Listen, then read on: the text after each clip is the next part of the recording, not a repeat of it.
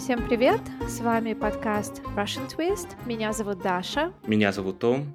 В этом подкасте мы говорим о разных интересующих нас темах и приглашаем гостей из России и из других стран мира, чтобы обсудить с ними некоторые вопросы и поделиться с вами полезной лексикой. Транскрипции, как всегда, на Патреоне. Сегодня у нас в гостях автор проекта Russian with Max, ютубер, подкастер и просто веселый человек, которого знают и любят многие из вас, Макс. Привет, Макс. Привет всем. Черт, теперь придется опять быть веселым. Большой привет, Макс. Привет, Том, привет, Даша, привет всем слушателям. А, очень рад быть здесь с вами этим вечером или утром или днем, какое бы ни было у вас время суток. Угу. Ну да, спасибо тебе большое за участие в подкасте сегодня вечером. Как я уже сказал до записи, я давно как бы слежу за твоей работой. Мне очень нравится твой подкаст. Ты многому меня научил, что касается русского языка, конечно. Ну, всегда рад пообщаться. В последних выпусках нашего подкаста у нас в гостях были девушки, и мы немного затронули темы феминизма, роли женщины в российском обществе. И, как мне кажется, девушек в России, по крайней мере, в мои годы, в годы моего детства, девушек в России растили такими будущими хозяйками как сказала Наташа, е Раша, девушка mm-hmm. должна хорошо выглядеть, и уже с 22-25 лет нам задают вопросы типа, когда дети, и вообще много чего ждут от девушек. Mm-hmm. И сегодня мы тут собрались в такой классной компании, будет круто обсудить роль мужчины в российском обществе и в европейском обществе, в английском, что мужчины должны этому миру, да, должны, конечно, в кавычках, но иногда от мужчин тоже многого ждут. Угу. Вот как вы думаете, э, давайте, если мы начнем, наверное, с мальчиков, как угу. растят мальчиков в России и в Англии, есть ли какие-то особенности?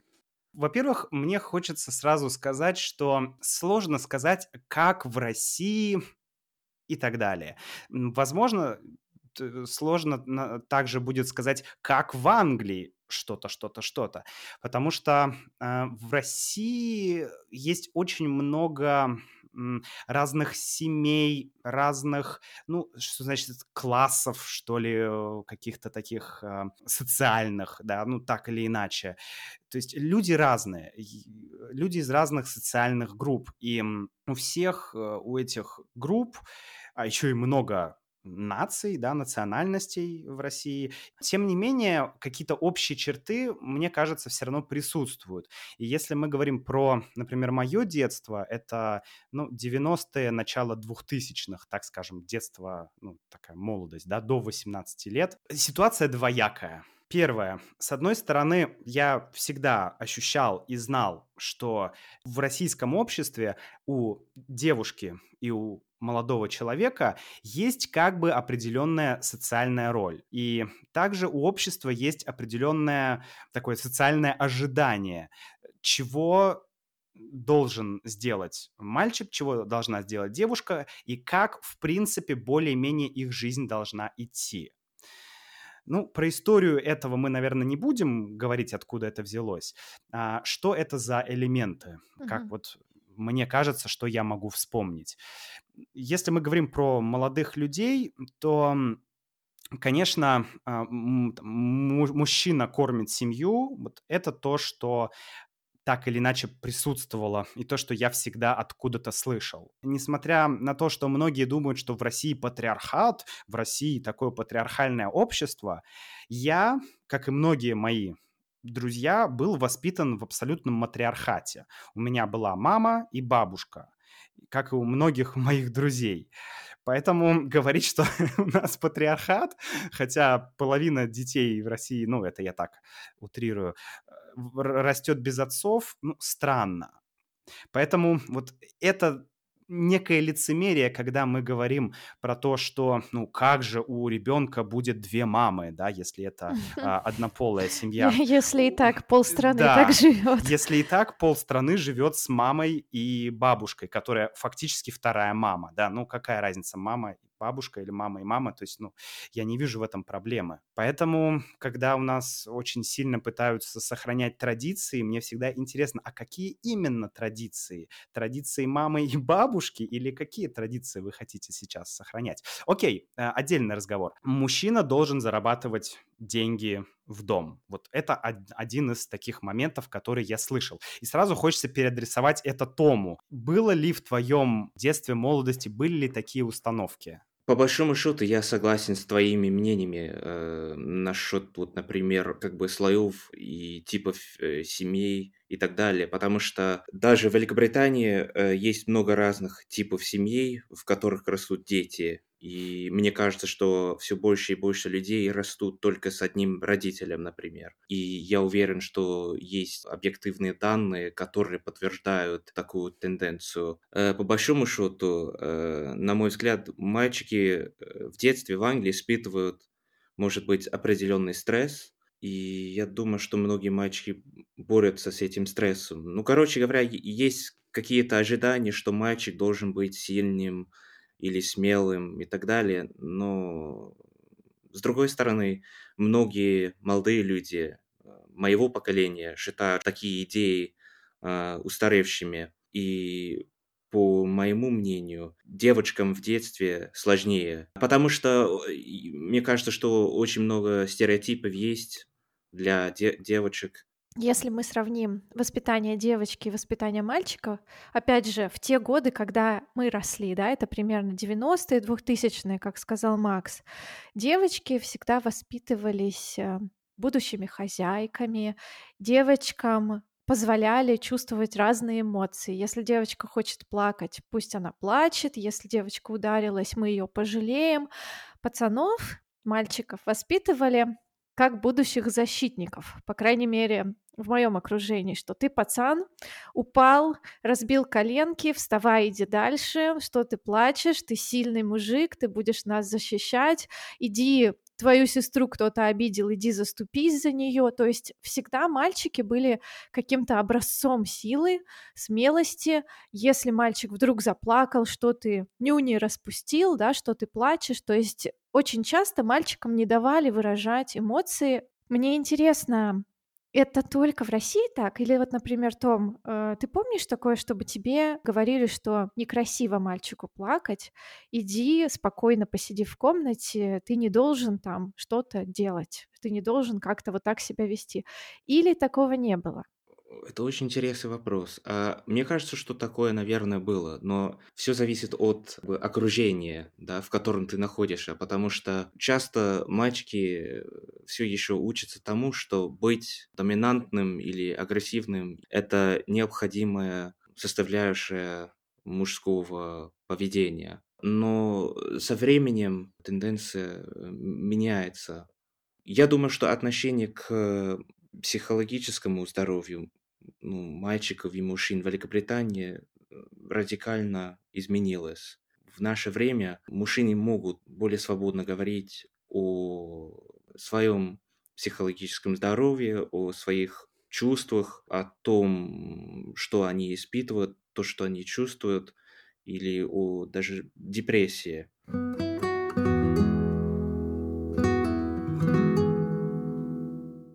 Я согласен тоже с твоей мыслью о том, что, ну, если так можно грубо выразиться, у девочек, наверное, больше проблем э, в плане давления, чем у мальчиков, э, потому что когда я рос, да, я чувствовал на себе э, какую-то а, обязательность, что я в будущем должен буду обеспечивать свою семью, а, обеспечивать своих а, там родителей или там бабушек, дедушек, родных там и так далее, да. То есть я понимал, что как бы мужчина в доме, да, он грубо говоря, там, зарабатывает деньги. Это вот то, что я отовсюду слышал, и это то, что на самом деле было просто исторически уже веками такая система сложилась э, в России, да, еще если мы вспомним крестьян и, в принципе, мальчиков в семье. Мальчик — это всегда рабочий, который может работать в поле, который приносит, скажем, пользу, реальную пользу, еду в дом. А девочки этого делать, ну, могли, но в меньшей степени, и поэтому чисто экономически мальчик был выгоднее. Да, это было не только в России, во многих э, обществах. И я согласен с тем, что м, сейчас ситуация меняется. Ввиду того, что мы больше не крестьяне, мы не работаем в поле, у нас изменился образ жизни, и образ жизни изменился быстро. Но проблема в том, что, скажем, традиции какие-то культурные аспекты, которые в нас заложены, или культурные установки, не могут измениться так быстро. Всегда э, это изменение происходит дольше. И поэтому мы сейчас, по крайней мере, в России находимся в том моменте истории, когда жизнь уже изменилась, наша, но наши установки еще не изменились. И это, ну, как мне видится, это, скажем, нормальная, ну, скорее, естественная ситуация. Мы говорим о э, давлении на девочек, давлении на мальчиков, о каких-то социальных ожиданиях. Вопрос в том, а, что будет дальше. То есть мы сейчас можем проследить, например, а, ну, в Европе, а, какие идут тенденции, но это еще пока развитие, мы не знаем, к чему это придет, а, какие новые, скажем, традиции, новые ценности установятся, и это на самом деле сейчас очень интересно то, что происходит. Ну и еще один момент, да, помимо того, что мальчик должен обеспечивать свою семью, мальчик должен естественно, быть защитником. Это нам говорили каждое 23 февраля, этот праздник, который сейчас я отказался как-то отмечать, праздновать или кого-то поздравлять, потому что, ну, в общем, это отдельный разговор. Но постоянно, постоянно, постоянно была вот эта вот тема, что, э, по сути, это разделение труда. Мальчики делают это, девочки делают это. Все. Вот как-то так я это вижу. И, естественно, это сейчас меняется, это будет меняться. Хотят того наши э, правители в России или не хотят. Но, mm. в общем, так.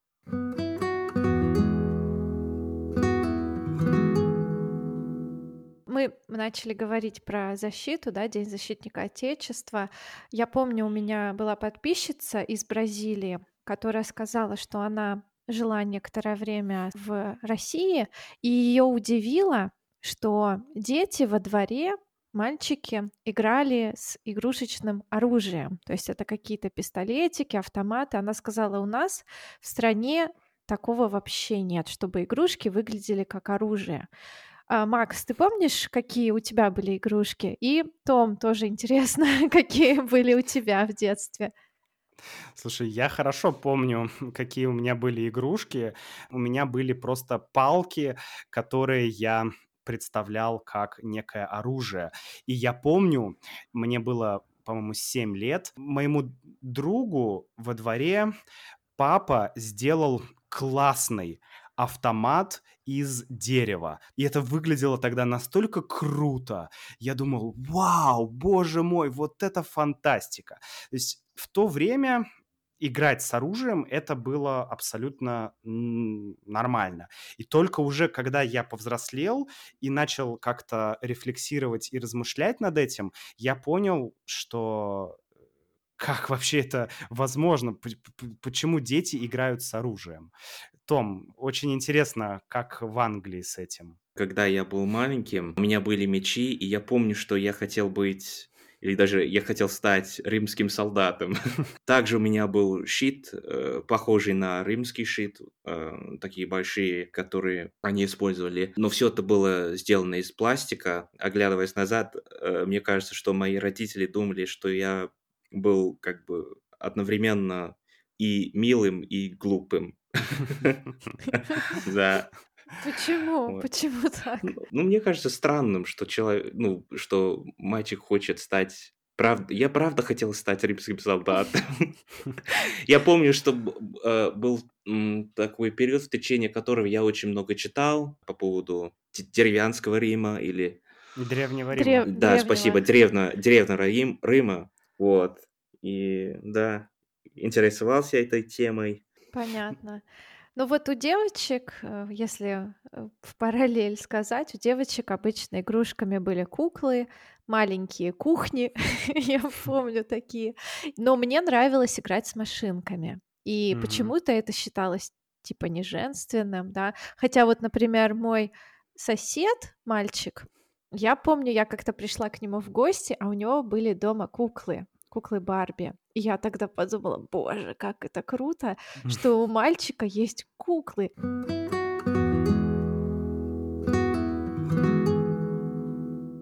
Мне кажется, что у нас еще какая-то бывает токсичная маскулинность, токсичная мужественность. Вот не замечали ли вы этого? Том тоже был в России, Макс э, путешествовал по разным городам, особенно, Макс, недавно ты был на Северном Кавказе. Тебе не кажется, что там действительно присутствует какой-то культ мужественности, и мужчина — это сильный человек, ему нельзя э, любить, например, балет, ему нельзя быть каким-то хрупким, милым, он должен обязательно пойти на борьбу, и вот какая-то такая мужественность, которая иногда даже противоречит тому, какой ребенок на самом деле внутри? Хороший вопрос, Даша. А, мне кажется, такие вот вопросы всеобъемлющие, очень, очень многое можно что на них а, сказать. Да, безусловно, маскулинность, она вкладывается э, в обществе в мальчиков. И, в принципе, это даже звучит логично с точки зрения син- синтаксической. Но вопрос в чем? Конечно, если мы берем вот, воспитание мальчиков в России и воспитание мальчиков на Северном Кавказе, конечно, это две разные вещи. Просто один пример, чтобы было понятно, если в Российской империи мальчик, мужчина был либо крестьянином, либо он мог быть э, там, Э, принадлежать какому-то более высшему сословию, либо военному сословию, да, дворяне часто были военными. То есть были разные роли. Ты либо крестьянин, либо ты там, врач, либо ты военный, то на Северном Кавказе один мужчина, один воин. В принципе, так же, как и было у казаков. И получается, что вот эта идея, что э, один мужчина, один воин, она живет, наверное, и до сих пор так или иначе на Кавказе. Потому что тот свод правил, по которому жил Северный Кавказ. Опять же, вот эти традиции, они, они еще здесь, они еще живы. Да, люди на Северном Кавказе используют смартфон, компьютер и так далее, но как бы сознание, традиции и культура, она все равно осталась, и она не изменится еще в ближайшие десятилетия. Так же, как и она вряд ли изменится в России в ближайшие десятилетия, только если это не будет сделано намеренно с помощью каких-то институтов. Кстати, об этом мой э, подкаст, который выйдет завтра или послезавтра о влиянии культуры и экономики. Но не суть. И я хотел сказать про маскулинность, что она есть, и мне очень сложно сказать, где это нормально, где это ненормально. То есть для каждого исторического периода есть свое понимание, что, то, что такое женское, что такое мужское. Все-таки я считаю, что мы не можем убирать вообще из внимания женщин и мужчин и их э, разность, скажем так. Потому что, ну, есть объективные э, некие различия, которые не должны выражаться в ущемлений в правах, да, права должны быть одинаковые, но в то же время, наверное, какой-то подход к мужчинам и к женщинам в чем-то, может быть, или в воспитании, или в отношении, э, если он, ну, то есть он все равно будет так или иначе различаться. Ну, вот мне так... Многие, наверное, со мной не согласятся, но мне кажется, что это так. Раньше это было, вот мальчики не плачут, мальчики зарабатывают, мальчики играют в пистолеты, девочки должны стать хорошими женами, девуш... девочки не играют в машинки, девочки играют в куклы. Сейчас это явно меняется, и это как-то изменится. Но мне кажется, что главное не пытаться уничтожить эти различия совсем. Не знаю, я, я не знаю, не могу сказать, что я полностью согласна. Мне кажется, что главное не, фор- не форсировать события, и дать естественному процессу развиваться самостоятельно, да. То есть будь, будет и будет, но с другой стороны, э, какие-то процессы, возможно, уже не остановить, какие-то процессы уже запущены, и, например, молодое поколение вот да, даже Наташа, которая у нас была, ей, по-моему, 22 года, даже она говорила, что сейчас ребята, которым 16-17, даже они уже отличаются от нее. А что будет дальше? И я замечаю, что сейчас все больше стирается грань между женским и мужским в плане именно того, как человек должен выглядеть, что человек любит. То есть здесь уже больше зависит от индивидуума наверное. Нет, безусловно, что касается предпочтений в одежде а, и в других разных внешних проявлениях, ну, безусловно, я не вижу здесь никакой проблемы там мужчинам носить вещи розового цвета, да, хотя, допустим, в моем детстве, если бы э, я вышел во дворе в розовой футболке, ну, наверное, надо мной бы смеялись. Сейчас вряд да. ли кто-то будет в смеяться. В, в Новосибе тебя бы, наверное, побили. Да, да, и знаешь, в Питере тебя бы тоже побили, потому что все думают, ага, Питер или там Москва, но э, одно дело, если мы говорим про центральную часть, про музей, другое дело спальные районы, которые в Новосибирске, в Питере или на Северном Кавказе, ну, ладно, Северный Кавказ, другая тема, в общем, которые везде одинаковые. Поэтому, нет, я здесь, вот говорю, тут надо просто чуть более, наверное, больше времени, чтобы определиться с разными формулировками и с тем, что конкретно ты имеешь в виду. И здесь э, понятное дело, что вкусы, права, самовыражение, игрушки и так далее, это все, я не вижу здесь каких-либо проблем.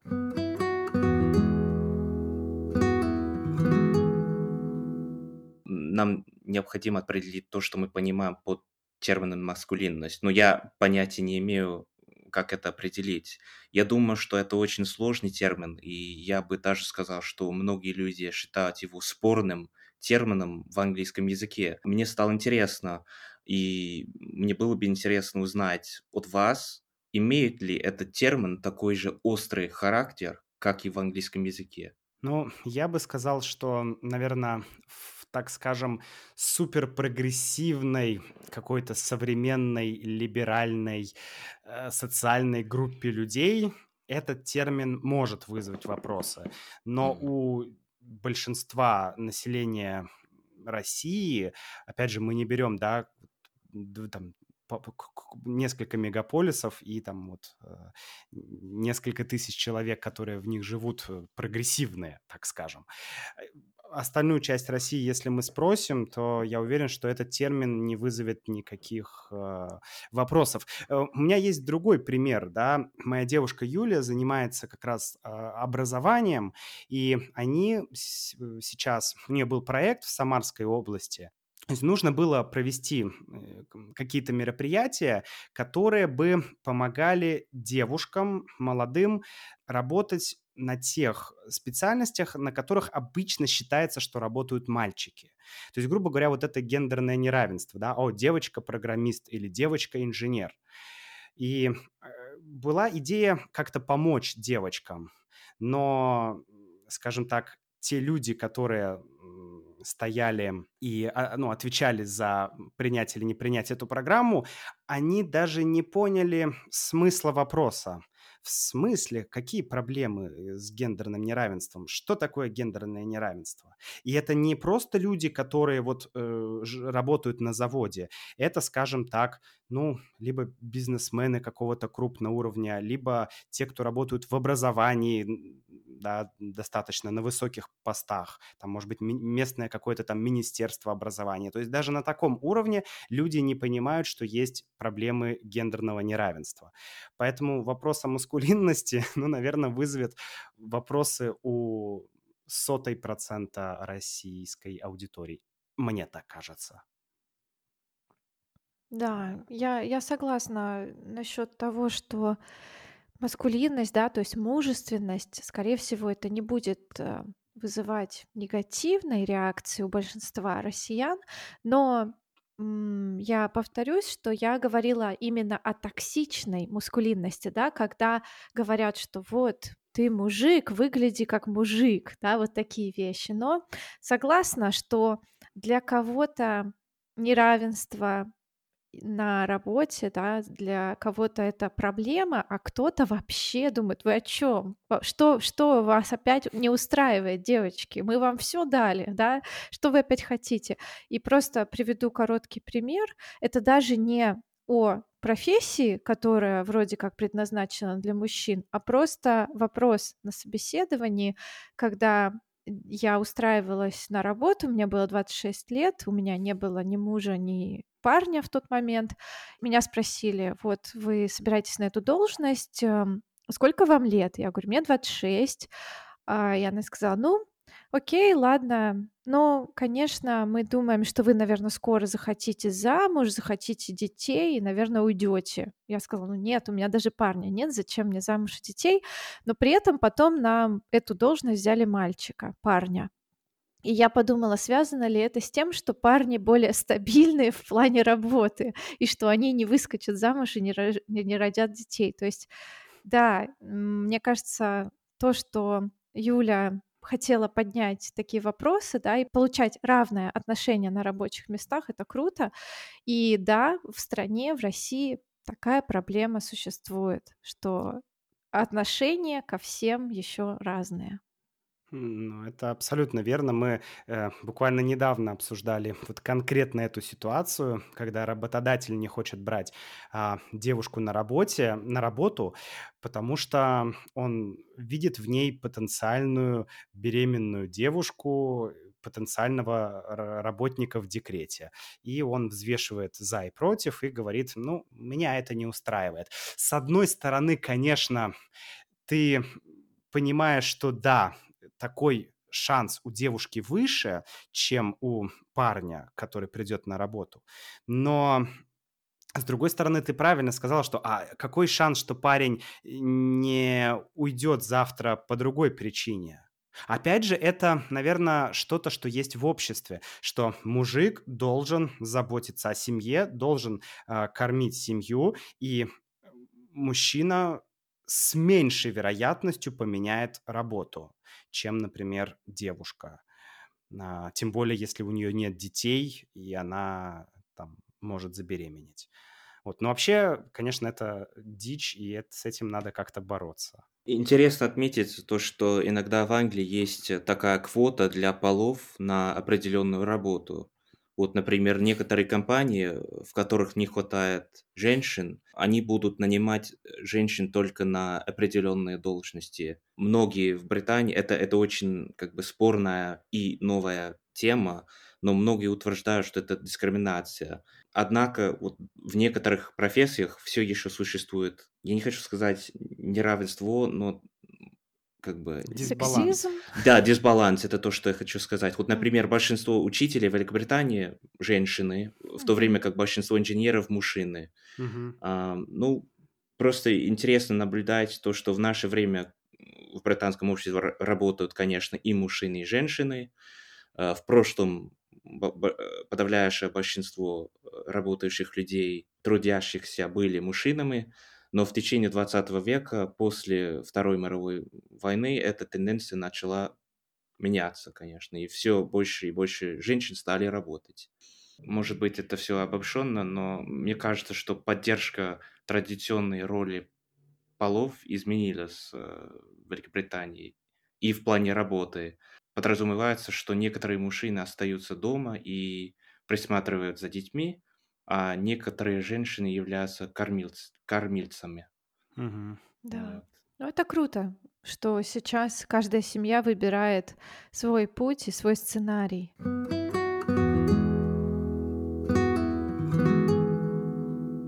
Макс, у нас тут вопрос от одного из патронов. Кстати, мы сейчас наконец-то начали давать возможность нашим патронам задавать вопросы гостям. Это немного сложно, потому что иногда надо наперед планировать список гостей. Но вот, угу. Макс, тебе такой вопрос поступил. А ты продолжишь проект грамматики? Я не очень М, понимаю, о чем речь, но вот расскажи нам, пожалуйста. а, ну, если кратко, то нет. А, я тоже не очень понимаю, какой проект грамматики. В плане у меня были некие, некоторые видео на грамматические темы в начале моего а, пути, так скажем, но я уже четко себя отделил от грамматики. Я понимаю, что заниматься и этим, и этим, и этим невозможно. Я выбрал на данный момент для себя некую а, сказать, область, э, в которой я планирую дальше делать разные вещи. И скорее будет меняться сам контент, хоть я и не люблю это слово, э, он будет меняться, но вряд ли будет меняться сдвиг в грамматику или сдвиг в, не знаю, что-нибудь там handwriting. Понятно. И, ребята, если вас интересует грамматика, каналы Russian Grammar Автор это Курт Форд. Да. Курт Форд. Курт Форд. Курт Форд, который был у нас в гостях, и также о русском по-русски это Ира, которая к нам придет в гости, поэтому становитесь нашими патронами, чтобы задавать вопросы гостям. Ребята, спасибо, мне очень понравилось обсуждать с вами эту тему, конечно, очень много всего еще хочется сказать и спросить, но мне кажется, мы дали пищу для ума, да, то есть э, на подумать, так скажем, идейки. И спасибо, Макс, большое за то, что к нам присоединился. Спасибо Тому, спасибо Даше, спасибо слушателю, который задал вопрос. И, Макс, просто хочу тебе сказать большое спасибо за время и за интересную беседу. Ты очень интересный человек и очень приятный собеседник, так что спасибо за разговор. Спасибо большое, Том, это взаимно. Надеюсь, что можем, сможем как-то, как-нибудь пообщаться в моем подкасте, обсудить какие-то интересные темы. Хорошо, с удовольствием. Круто. Ссылка на подкаст Макса будет в описании. Не забывайте ставить нам оценки. И спасибо, что дослушали этот выпуск до конца. Всем пока. Пока-пока. Пока-пока.